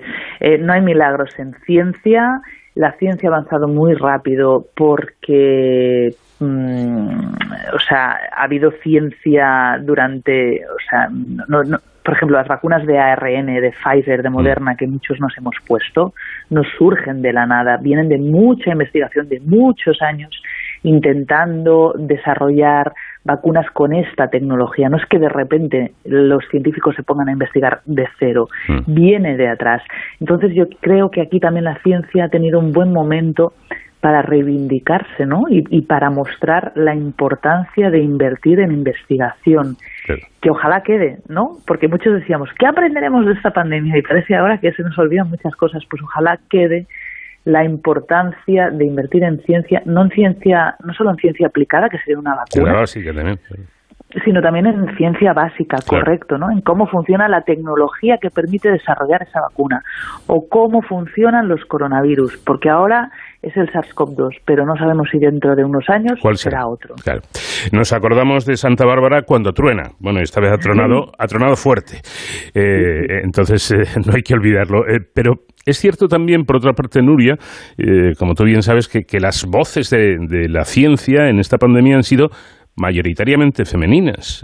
Margarita del Val, pues quizá ha sido la investigadora, bueno, eh, que, más ha hablado en los medios y que más ha dado a conocer lo que no sabíamos. ¿Esto es una casualidad o una constatación de la realidad? Margarita del Val tiene razón que yo creo que ha sido una de las expertas de, esta pandemia, ¿no? Todos queríamos saber qué opinaba Margarita del Val mm. sobre lo que iba a pasar y cuál era su opinión sobre la, la pandemia de salud de salud global pero mm, yo creo que Margarita del Val desafortunadamente ha sido la excepción. La mayoría de voces que hemos escuchado de expertos en los medios de comunicación han sido de hombres. De hecho, mm, no es una percepción. Hay datos sobre esto publicados en más de un artículo científico en diversas revistas que apuntan que para cada experta mujer que ha mm. aparecido en medios de comunicación hay tres expertos hombres, o sea, los hombres han estado tres veces más representados que las mujeres y esto es eh, una deformación de la realidad porque hay muchas mujeres que están investigando, muchas más que una por cada tres hombres, ¿no? Lo que pasa que a veces hay que buscarlas un poquito más, ¿no? Mm. Y, como los periodistas siempre vamos con prisas, pues igual el primero que descuelga el teléfono es un hombre, ¿no? Mm. Y, quizás tenemos que llamar a dos personas más para dar con, con esa mujer experta, que también es importante que, que, tenga voz en la sociedad para mostrar que la ciencia es diversa, la hacen hombres, la hacen mujeres y que es importante que sea diversa para que sea una buena ciencia. No, es verdad. Eh, yo, por ejemplo, aquí en, este programa, de las seis científicas a las que tú has entrevistado para el podcast, he tenido cuatro. Hablando de hablando del coronavirus. Eh, Raquel Yotis, Isabel Sola, Laura Lechuga y por supuesto Margarita del Val. O sea que eso significa que, tienen un peso específico y una y una importancia. Las eh, investigadoras mm, protagonistas participantes hablan en primera persona. Eh, Nuria, ¿hasta qué punto son capaces, y yo creo que esto es importante, de separar su trabajo profesional de las reacciones humanas eh, lógicas ante una catástrofe y una tragedia como ha sido la COVID-19? Yo creo que se muestran todas ellas de, de, forma muy transparente, muy sincera y yo se lo, se lo agradezco muchísimo porque la verdad es que al final todos somos personas, ¿no? Hmm. Y es uy, y es muy difícil, disculpad, y es muy difícil eh, separar eh, la persona del profesional, ¿no? Hmm. Y más en un momento de, de, tanta incertidumbre y de tanto estrés como una pandemia que, que nadie de nosotros había vivido, ¿no? Entonces, que una persona que esté investigando para desarrollar un fármaco o una vacuna, ¿no? como Isabel Sola, por ejemplo, te admita que, que ella pasa apuros, ¿no? Cuando la gente le reclama, ¿cuándo tendremos una vacuna? Y ella dice, y yo no sé cuándo la vamos a poder dar, y que eso le genera malestar. Yo creo que eso es súper valioso, ¿no? Porque te muestra que al final la ciencia la hacen personas, ¿no? Claro. Eso te iba a decir, además de científicos o científicas, son, son personas y ante ante ese drama que, que, fueron mm. esos meses duros eh, de, de, pandemia con, con, mil muertos diarios. Es que era una verdadera eh, barbaridad. Yo creo que es, es muy difícil separar eso. Eso te lo llevas a casa, del laboratorio a casa te sigues llevando esa mochila, ¿no? lo cual tiene mucho mérito. Sí, y eso, mira, justo lo cuenta Clara Prats, que trabaja en modelos matemáticos y aquí en los medios de comunicación catalanes ha aparecido muchísimo porque ha desarrollado, modelos para el Departamento de Salud catalán, pero bueno, ha trabajado con informes diarios para también la, la Comisión Europea y ella trabaja con cifras, ¿no? Y yo le preguntaba, realmente, claro, tu mm, trabajo parece frío porque trabajas con números, pero tú eras consciente de que detrás de todos esos números hay personas, ¿no? Y ella lo contaba, decía, sí, sí, o sea, yo recuerdo el día en que una de esas muertes que yo contabilizaba era un amigo de la familia. O sea, es que al final Imagínate. la pandemia le afecta a todo el mundo en primera persona y, y ella no era inmune a eso. y, y también le afectó y también tuvo muertes cerca, eh, contagios y, lo que pasa que luego ella esto no trabajaba con los números, pero bueno, eso no hacía que fuera plenamente consciente de que en, en realidad detrás pues hay, hay nombres y apellidos, ¿no? Y muchas historias personales. Sin duda alguna. Pues eh, Nuria, te reitero mi enhorabuena por el premio. Estoy en proceso de escucha. ¿eh? No me he escuchado los seis, pero me he escuchado tres. Y, y- Bueno, y, me ha gustado, bien. me ha gustado mucho el planteamiento, además. Y, y yo creo que, eh, aparte del interés científico, está ese interés humano de una de un momento histórico, ¿no? Porque esto esto pasará a la historia y, y dentro de 100 años, pues se recordará aquella pandemia que, que hubo, no en España, en todo el mundo, eh, Sí, como, sí. como algo excepcional. Y, y también mi enhorabuena al, al trabajo de la agencia de SYNC, porque, mm, repito, para mí y para los periodistas, yo creo, a todos que tocamos temas científicos, eh, es una herramienta muy útil y, y muy eficaz. Pues así se lo trasladaré a mi redactora jefa Pampa, que estará contenta de escucharlo. Muchas gracias. Un abrazo, Nuria. Un abrazo.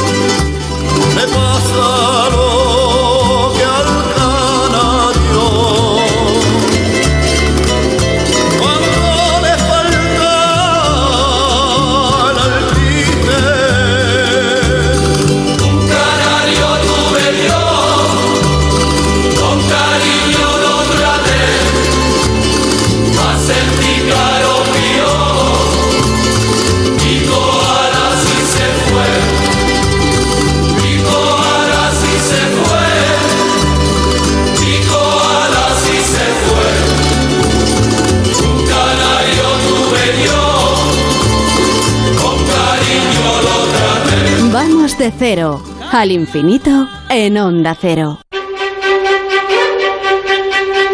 La historia que cada semana nos trae Sonsoles Sánchez Reyes nos lleva hoy hasta el comienzo del siglo XVIII. Sonsoles, muy buenas noches. Muy buenas noches, Paco. Empecemos con este pasaje tan interesante que tiene su origen en un juramento. La Basílica de Superga se encuentra en una colina en las cercanías de la ciudad de Turino, o Torino, al norte de Italia. En el asedio franco-español de 1706, el duque de Saboya, Victorio Amadeo II, y el príncipe de Cariñano, Eugenio de Saboya, subieron a la colina para controlar la situación. En ese momento, el duque de Saboya realizó un juramento. Si ganaban la guerra, construiría allí un monumento a la Virgen María. Tras la victoria, Victorio Amadeo II cumplió su palabra. La Basílica de Superga fue proyectada por Filippo Yuvarra y la construcción, que comenzó en 1717, duró 14 años, dado que el acceso a la colina, a casi 700 metros sobre el nivel del mar, era un sendero pequeño y difícil. Todos los materiales fueron transportados sobre mulos. El 1 de noviembre de 1731, el rey Carlos Manuel III de Saboya inauguró la Basílica de Superga de Turín. Filippo Jubarra, Messina 1678, Madrid 1736, era el arquitecto italiano más destacado del siglo XVIII y un gran dibujante, con dominio magistral de las fuentes clásicas y académicas. Ordenado sacerdote en 1703, en 1704 marchó a Roma, donde se formó como arquitecto. Fue diseñador escenográfico y esta experiencia teatral influyó en su trabajo posterior. En 1714, Víctor Amadeo de Saboya le invitó a Turín y le nombró primer arquitecto real. Su producción fue enorme. Iglesias, palacios, casas de campo y pabellones de caza, el trazado de barrios enteros de la ciudad nueva de Turín, además del diseño de muebles y artes aplicadas. Numerosos pintores, escultores y artesanos se desplazaron de toda Italia para ejecutar sus proyectos. En 1735 fue llamado a España por Felipe V para diseñar la fachada este orientada al jardín principal del Palacio de la Granja de San Ildefonso, cerca de Segovia, y el Palacio Real de Madrid, realizado con numerosas modificaciones tras su fallecimiento repentino en Madrid por su discípulo Sacchetti. Desde el interior de la Basílica de Superga, una escalera de caracol de 131 escalones lleva al balcón exterior de la cúpula, inspirada en la renacentista del Vaticano de Miguel Ángel. En un día claro se aprecian toda la ciudad de Turín y los Alpes. La cripta contiene las tumbas reales de la Casa de Saboya, por voluntad del rey Vittorio Amadeo III, materializando el deseo de su abuelo, Vittorio Amadeo II. El proyecto del arquitecto Francesco Martínez en 1774 se terminó en 1778. La planta de la cripta, de cruz latina alargada, alberga 62 sepulcros de la Casa de Saboya. En el centro, el sarcófago de los reyes para el último rey de Cerdeña. En los laterales, la sala de los niños y la sala de las reinas. En el brazo izquierdo, el monumento de Vittorio Amadeo II, fundador de la Basílica de Superga, y el duque de Saboya, que obtendrá el título de rey de Cerdeña. No muy lejos, el monumento del príncipe Fernando de Saboya, duque de Génova y padre de la primera reina de Italia, Margherita. En el brazo derecho, la escultura de Carlo Emanuele III, con el bajorrelieve que representa la batalla de Guastalla de 1734. Bordeando la basílica por el exterior está la lápida dedicada al equipo de fútbol Grande Torino, que murió en esta colina por un accidente de avión el 4 de mayo de 1949, aún vivo en la memoria colectiva de Turín. La lápida está siempre llena de flores frescas y bufandas de fútbol. Cada 4 de mayo se celebra una misa en memoria de las 31 personas que murieron en dicho accidente. Los jugadores del Torino, el equipo campeón de la Serie A, la máxima categoría del fútbol profesional en Italia, que parecía destinado a ganar el título de liga por quinto año consecutivo. Ese día nefasto, el avión de tres motores Fiat se destruyó tras el impacto contra la pared trasera del edificio en una densa niebla. El Gran Torino había volado para jugar un partido de despedida del futbolista luso Chico Ferreira contra el Benfica en Lisboa. En el viaje de regreso murió casi todo el equipo, incluido su manager judío húngaro y el entrenador inglés. El defensa Sauro Toma no viajó por una lesión. Antes de morir, en 2018, con 92 años, dijo sentirse condenado a sobrevivir mientras mis hermanos perecieron. Poco podían pensar los Saboya que dos siglos después su propia historia no sería lo único que se asociaría con el nombre de Superga. Dos días después del accidente, medio millón de personas colmaron las calles para los funerales.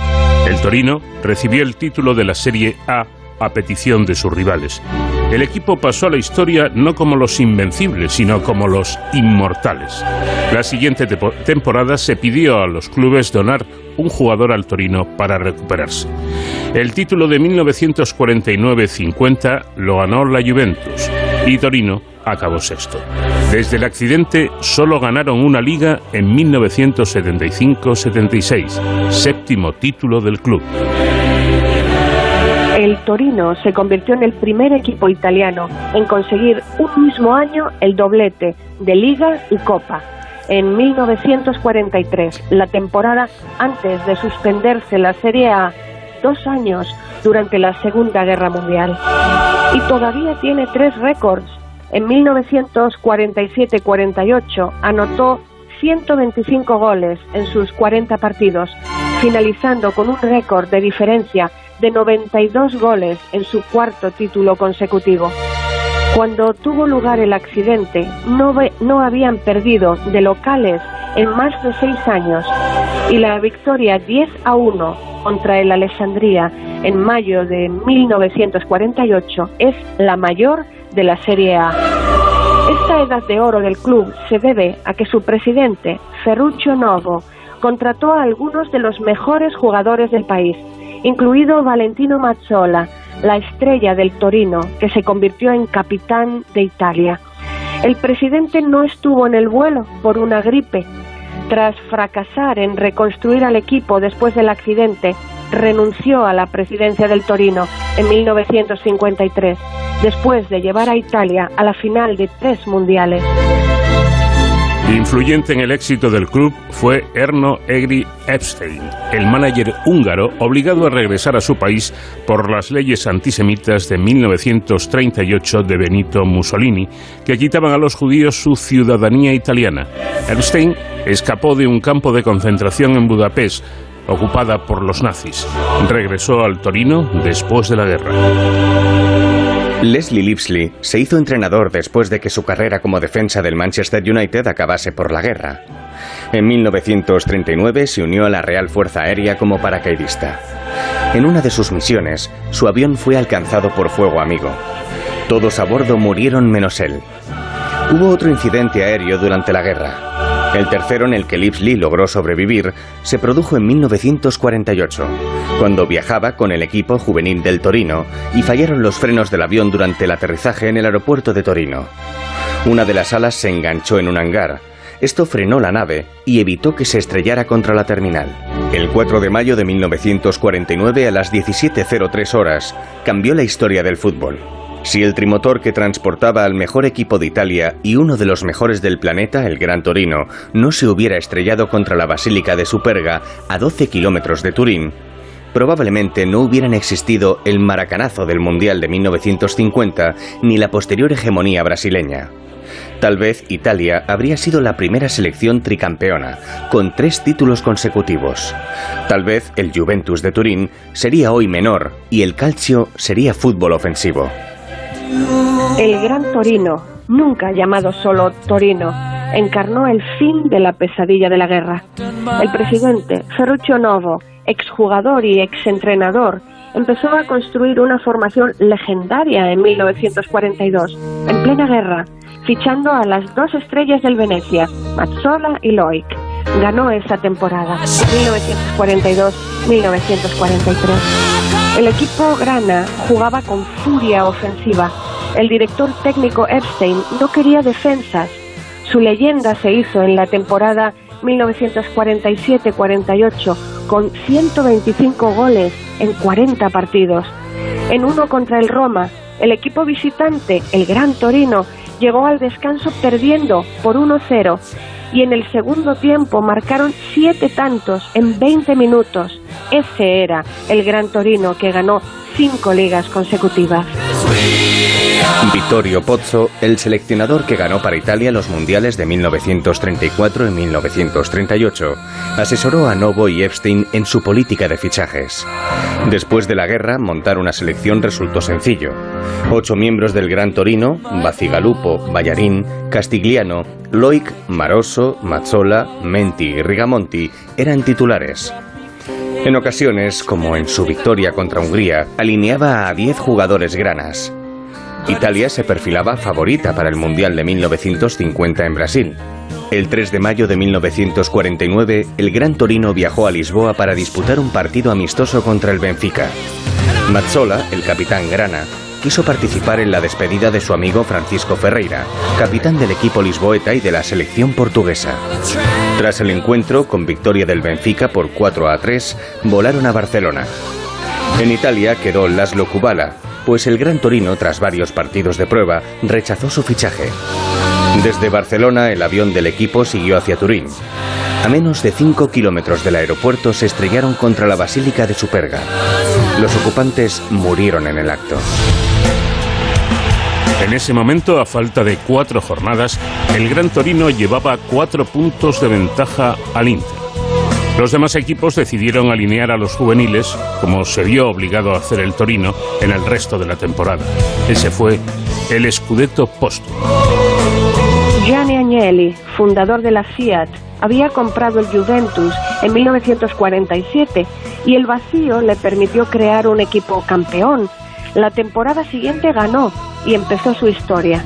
El seleccionador Pozzo viajó al Mundial de Brasil en barco con una alineación de circunstancias y un sistema ultra defensivo que caracterizaría al calcio las décadas siguientes. Pues ya ven ustedes que, que recorrido interesante, creo yo, desde esta basílica de Superga hasta aquella catástrofe, aquel accidente aéreo que estuvo a punto de acabar con un equipo histórico como es el Torino. La próxima semana más. Gracias, Don Soles. Un abrazo. Gracias a vosotros. Otro abrazo grande. De cero al infinito.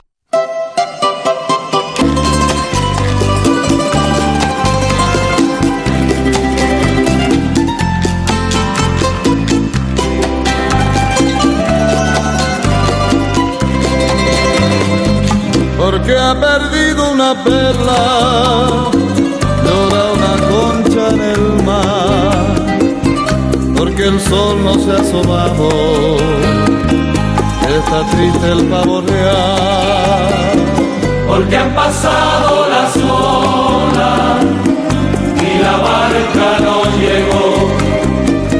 está llorando en el puerto, La novia del pescador,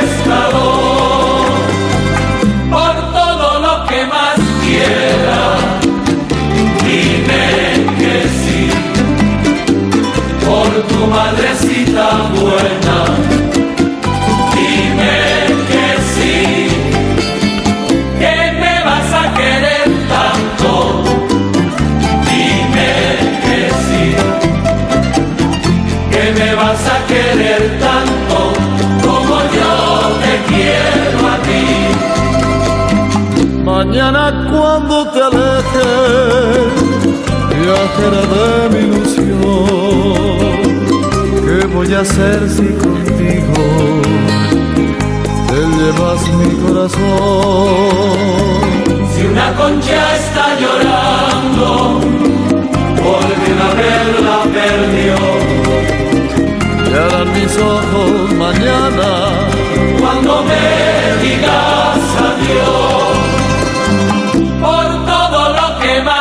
más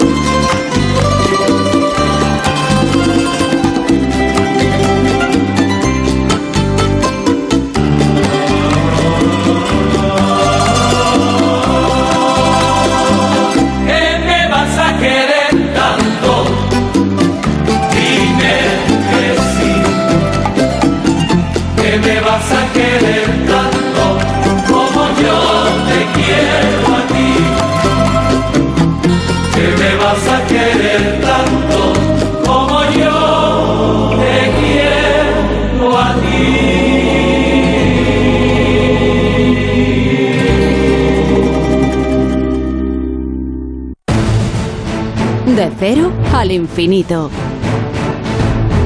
Vamos a ocuparnos ahora de la seguridad y las emergencias, eh, una tarea que en este programa lleva a cabo nuestro especialista David Ferrero. ¿Qué tal David? Buenas noches. Buenas madrugadas, Paco, por lo menos para nosotros, porque hay que decir que no todas las personas del globo tienen la misma suerte y las mismas circunstancias que tenemos nosotros en España. Eh, y eso que aquí también tenemos una buena con la que nos está cayendo eh, y nos acordamos sobre todo de, nuestros vecinos de, La Palma, con, con, el volcán y la erupción que están teniendo. Pero, como decía, tenemos situaciones complicadas en todo el mundo. De hecho, esta noche vamos a viajar, Paco, lejos de España y, aunque no tanto, también lejos de Europa.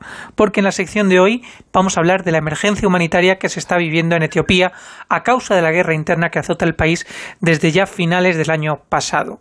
El conflicto entre el gobierno nacional y las fuerzas de la región que es considerada semiautónoma de, de Tigray al norte del país han provocado ya miles de muertos, el desplazamiento de más de un millón y medio de etíopes y según la ONU más de 60.000 refugiados habrían huido a Sudán.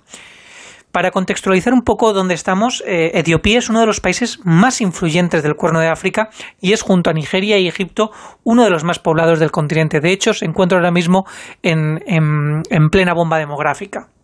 Su primer ministro, eh, Ahmed Ali, premio Nobel de la Paz en 2019 por firmar la paz con Eritrea, no ha sabido en esta ocasión gestionar pacíficamente eh, este conflicto. Que bueno, es verdad que tiene un componente muy grande de étnico entre las fuerzas nacionales y el Frente de Liberación Popular de Tigray, que considera legítimo el gobierno de Ali.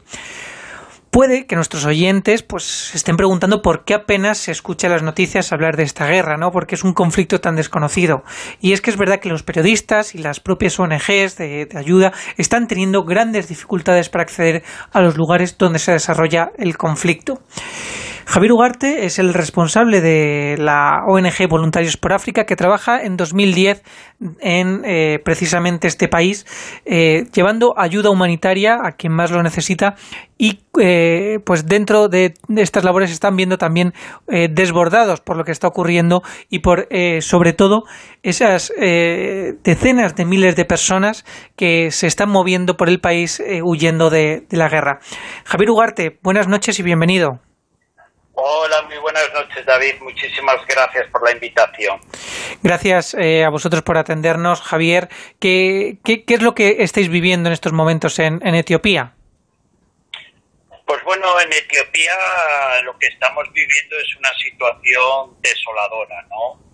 Eh, estamos hablando de, de un país donde cuando llegamos en el año 2010 eh, a la zona de Ajo ya nos encontramos una situación y una población donde gran parte de la población todavía vivía una hambruna ya casi, como digo yo, que no, no era comunicada, ¿no? Eh, estábamos acostumbrados a ver eh, la hambruna en las noticias, creíamos que esta hambruna había, estaba ya paliada, pero cuando llegamos en el 2010 tristemente nos encontramos con esta hambruna, ¿no?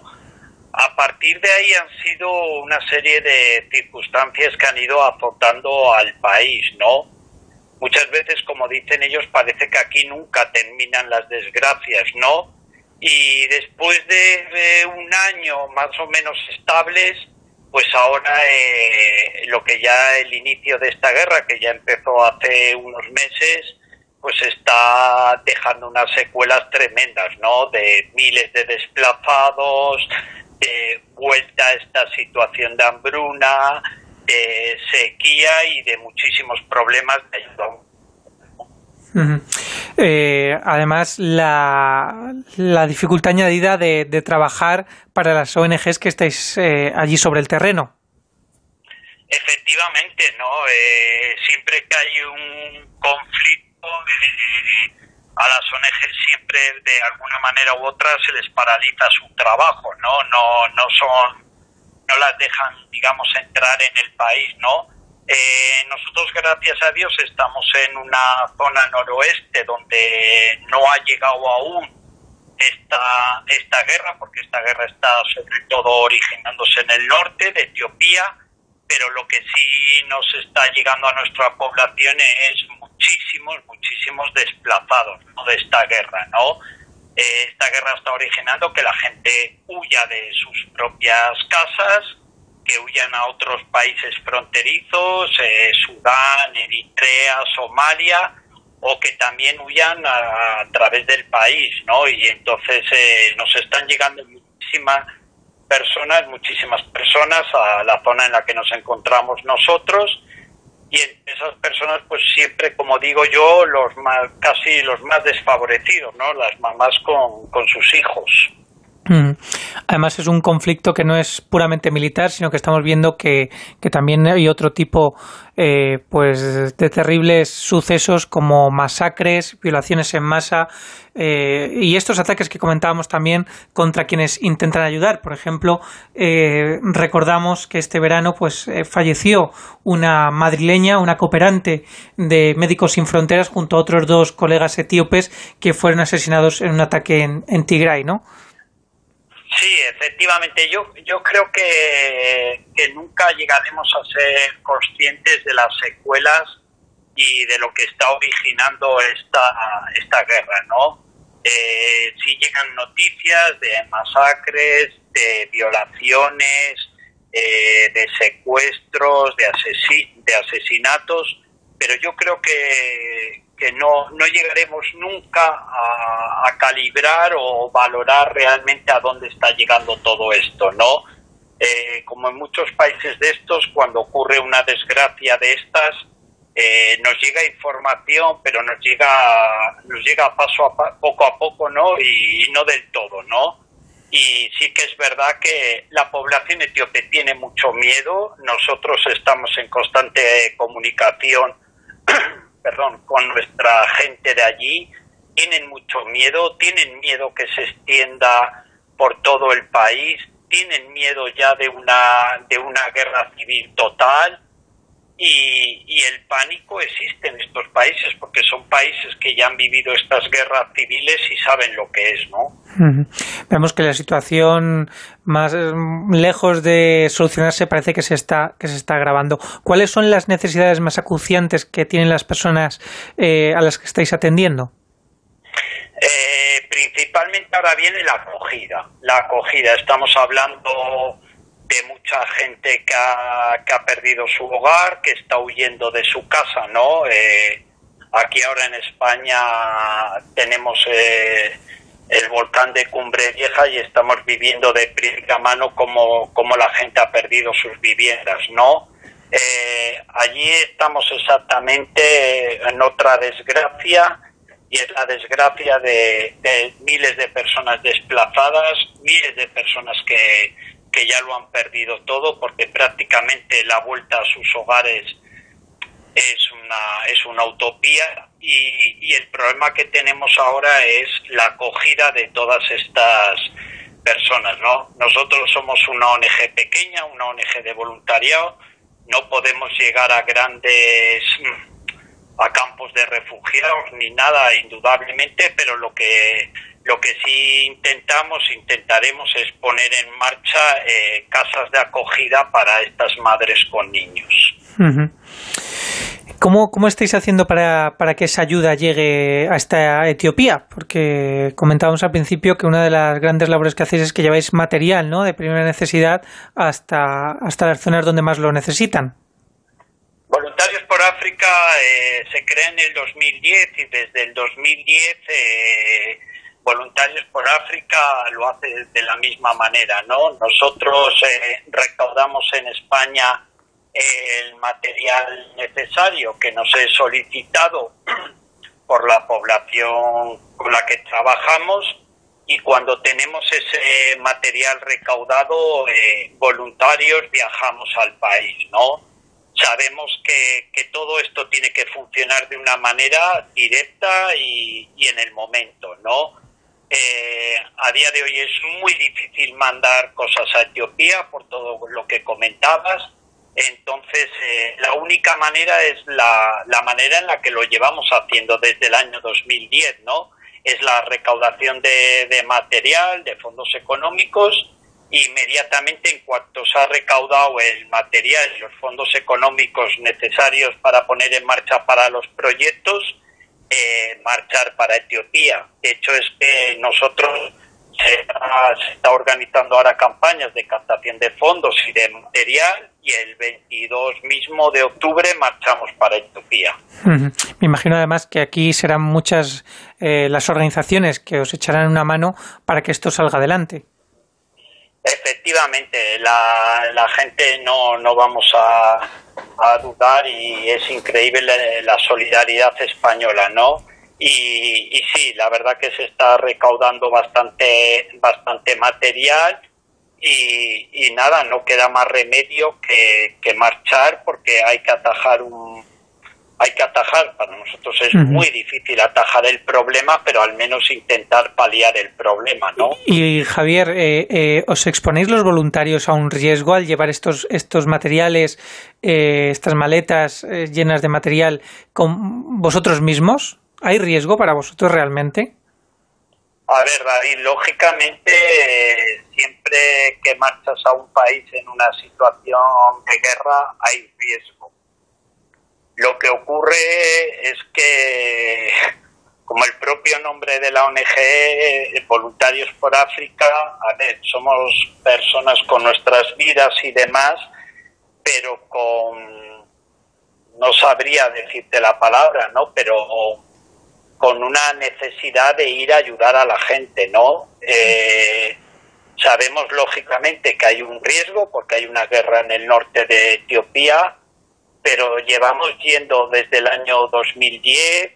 Eh, la gente con la que con la que trabajamos y colaboramos eh, han dejado de ser esas personas a las que ibas a ayudar y a colaborar, sino que ahora prácticamente son tu familia y, yo planteo siempre lo mismo, ¿no? Si cualquier miembro de nuestra familia estuviera en problemas, eh, le ayudaríamos, ¿no? Pues esto es un poco lo mismo, ¿no? No entras a valorar el riesgo, no, sino que ahora mismo lo que tenemos es eh, ilusión y ganas de ir y llevar las cosas y poder ayudarles. Bueno, pues queda demostrado ese espíritu solidario de los voluntarios por África, de esta organización que mm, coordina Javier Ugarte y que son también héroes sin capa. Javier, muchísimas gracias por todo lo que hacéis y sobre todo por contárnoslo y mucha suerte con estos envíos a Etiopía.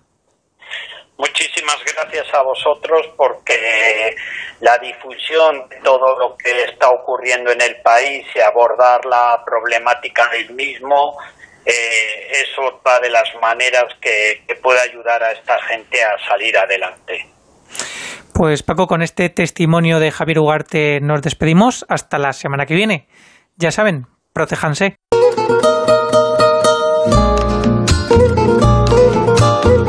Llegamos al final de esta edición de Cero al Infinito, deseando que hayan pasado un rato de radio muy agradable con nosotros. Nos vamos, pero volveremos en siete días para seguir contándoles cuestiones interesantes en De Cero al Infinito. Hoy acordándonos especialmente de los palmeros, de, la isla de La Palma, de todas las maravillosas y españolísimas Islas Canarias. Nacho García estuvo pilotando la nave, esta Enterprise de Onda Cero, y les habló encantado Paco de León. Que tengan una muy buena semana. Adiós.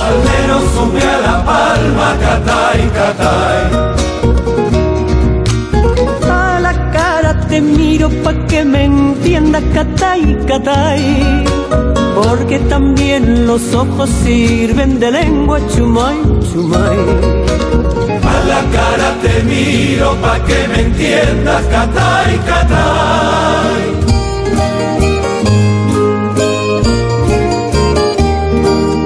Palmero sube a la palma y vela descucuyando.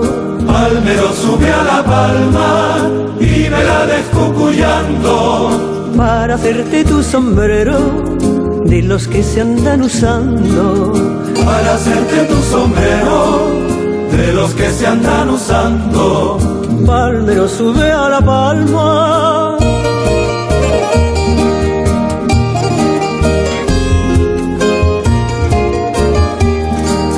Palmero sube a la palma, sube a la palma, palmero.